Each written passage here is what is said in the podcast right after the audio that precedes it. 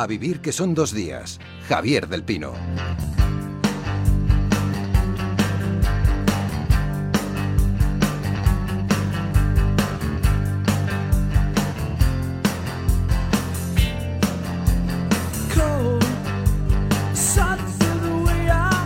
Abrimos el club de lectura con su socio fundador, Oscar López. ¿Cómo estás, Oscar? ¿Qué tal? Buenos días, Javier. Los socio fundador es de los pocos que acumula trienios en este programa. ¿eh? Eh, en estos días todo el mundo hace balance del año, mm. así que te, ha tocado rescatar también algunas de las novedades literarias más importantes para recomendarnos, las de este año, Oscar. Yo creo que la gran revelación, sin duda, es Jesús Carrasco, que ya nos acompañó, recuerdas, hace unos meses. Y que está en la lista siempre de los más eh, valorados este año, Efectivamente, el autor de Intemperie. Recuerdo que es una novela muy dura, muy sutil, muy poética, también muy seca, la historia de ese, de ese niño. No sabemos ni cuándo ni dónde, pero es un niño que vive en una zona muy desolada y que huye porque hay un alguacil que lo está persiguiendo y se encuentra con un cabrero con el que va a mantener una relación muy especial. Es una fantástica novela. ¿eh? ¿Alguna más? Sí, yo diría que por ejemplo El héroe discreto de Mario Vargas Llosa también está francamente bien. Es una historia que está ambientada en Lima y en Piura y encontramos la historia de un empresario, un pequeño empresario que sufre un chantaje y el hombre se niega a pagar y bueno, asume todo un acto de valentía, pero luego también tenemos a otro, a otro personaje muy especial que es el dueño de una aseguradora Aparece también don Rigoberto, el amigo y socio también de, alguna manera de este, de este empresario. Y bueno, en fin, hay una serie de personajes, una novela también con mucho humor, con mucho amor y con mucho sexo, por cierto. En, lo mejor del año, eh, por lo menos por lo que ha pasado por aquí, déjame recomendar personalmente Las reputaciones de Juan Gabriel Vázquez, que lo eh, pasamos muy bien con el autor y además libro con elementos de periodismo magníficos. Mm, una novela muy cortita. Exacto. Entre esos libros más importantes del 2013 está también el último premio Planeta, El cielo ha vuelto, de Clara Sánchez. Hace medio año, una desconocida me dijo que había alguien en mi vida que deseaba que yo muriera. La encontré en un vuelo Nueva Delhi-Madrid. Tenía problemas con la vista y me pidió que le leyera el menú y que le indicara dónde estaba el baño. Otra vez he perdido las malditas gafas, dijo metiendo la cabeza en un enorme bolso blanco. Su peso, alrededor de ciento y pico kilos, la obligaba a viajar en business, a los organizadores del congreso al que había asistido no les hacía gracia el gasto, pero ¿qué podía hacer ella? No cabía en un asiento turista. Sonreí vagamente y no hice ningún comentario porque no quería enredarme en una conversación de diez horas. Abrí una revista sobre las rodillas y me quedé mirando el cielo y la luz de fuera con la frente pegada a la ventanilla. El comienzo del cielo ha vuelto en la voz de nuestra compañera Esther Bazán. Clara Sánchez, ¿cómo estás, Clara? Buenos días. Buenos días, qué voz tan bonita. Eh, te refieres a la tuya, por supuesto. no, a la de Esther y, lo, ha leído muy bien. Y, qué gran amiga, además. Eh, tú vuelves a la línea de presentimientos, en la que no está muy clara la división entre el mundo de lo racional, del esoterismo. Eh, ¿Tú crees en ese mundo, en el de los, pálpitos? Yo creo en el mundo de, de la intuición de la intuición, porque digamos que la intuición llega allí donde la, inteligencia racional quizá no, no puede llegar. Entonces, eh, claro, yo como escritora, imagínate, ¿no? Pues me guío muchísimo por la intuición, está tan, está tan unida a la inspiración y en mi vida personal también, digamos que que las mejores cosas que, me han pasado, que he conseguido en la vida, han sido a través de la intuición. Eso no quiere decir que yo mm, crea realmente en las brujas ni en nada de esto, ¿no?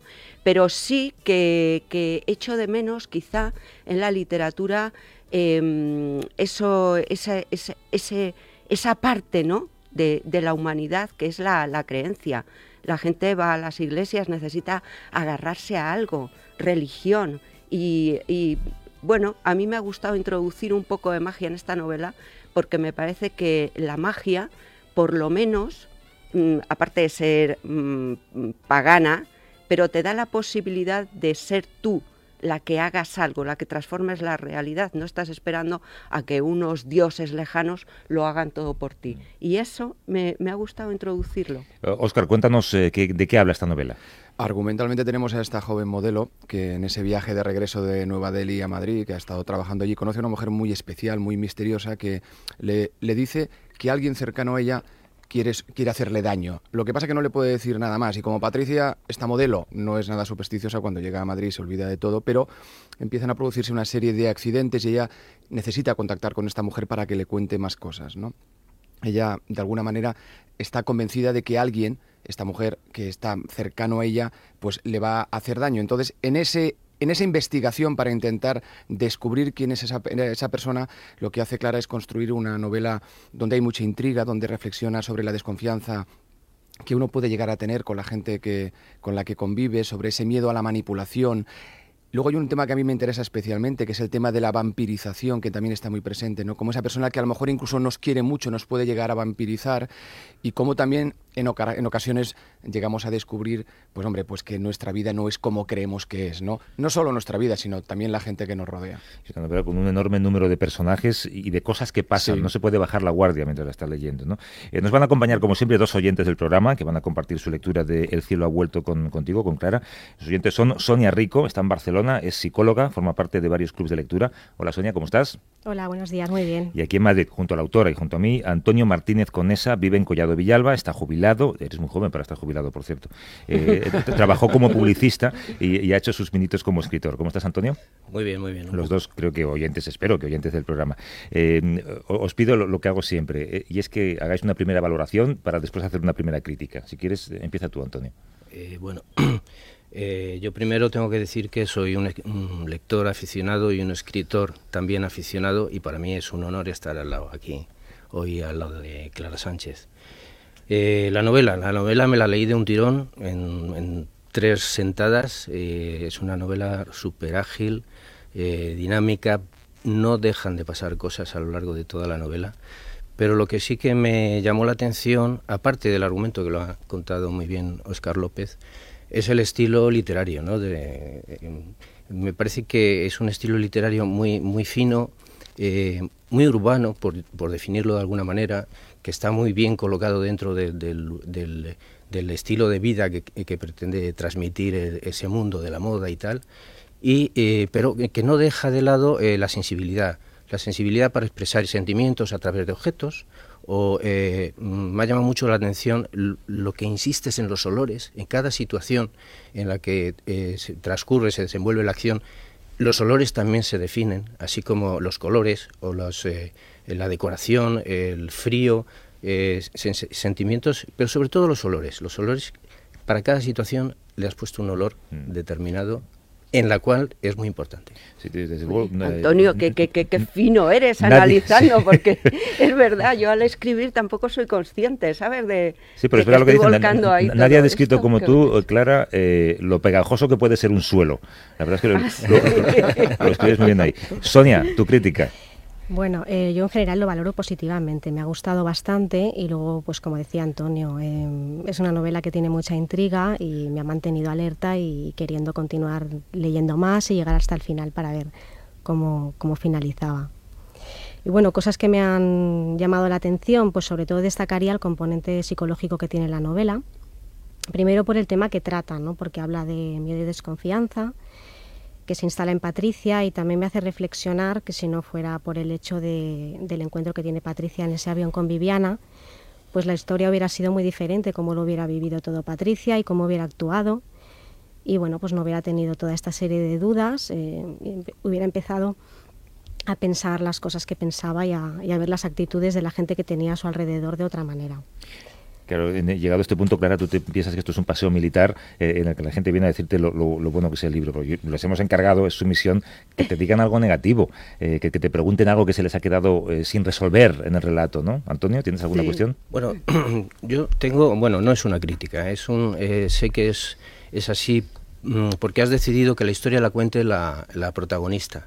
Entonces ella recuerda su historia, con lo cual me parece que profundizas muchísimo en la protagonista pero el resto de los personajes eh, solo los describes eh, hasta el punto en que la eh, en que la tocan a ella en su en sus puntos débiles. O sea no profundizas tanto en los personajes como en la, protagonista. Pero vamos ya te digo que no es una crítica sino un comentario porque es obligado ya que has tomado ese sí sí sí. esa fórmula. Es que claro em, claro es son los personajes están sentidos a través de Patricia en el momento este que ya vive de, dudas, de incertidumbres, de inseguridades y tiene que, empezar a desenmascararlos Pero claro, mm, ella en el fondo está más volcada en desenmascararse a sí misma, que yo creo que es uno de los retos a los que las personas nos enfrentamos con más miedo.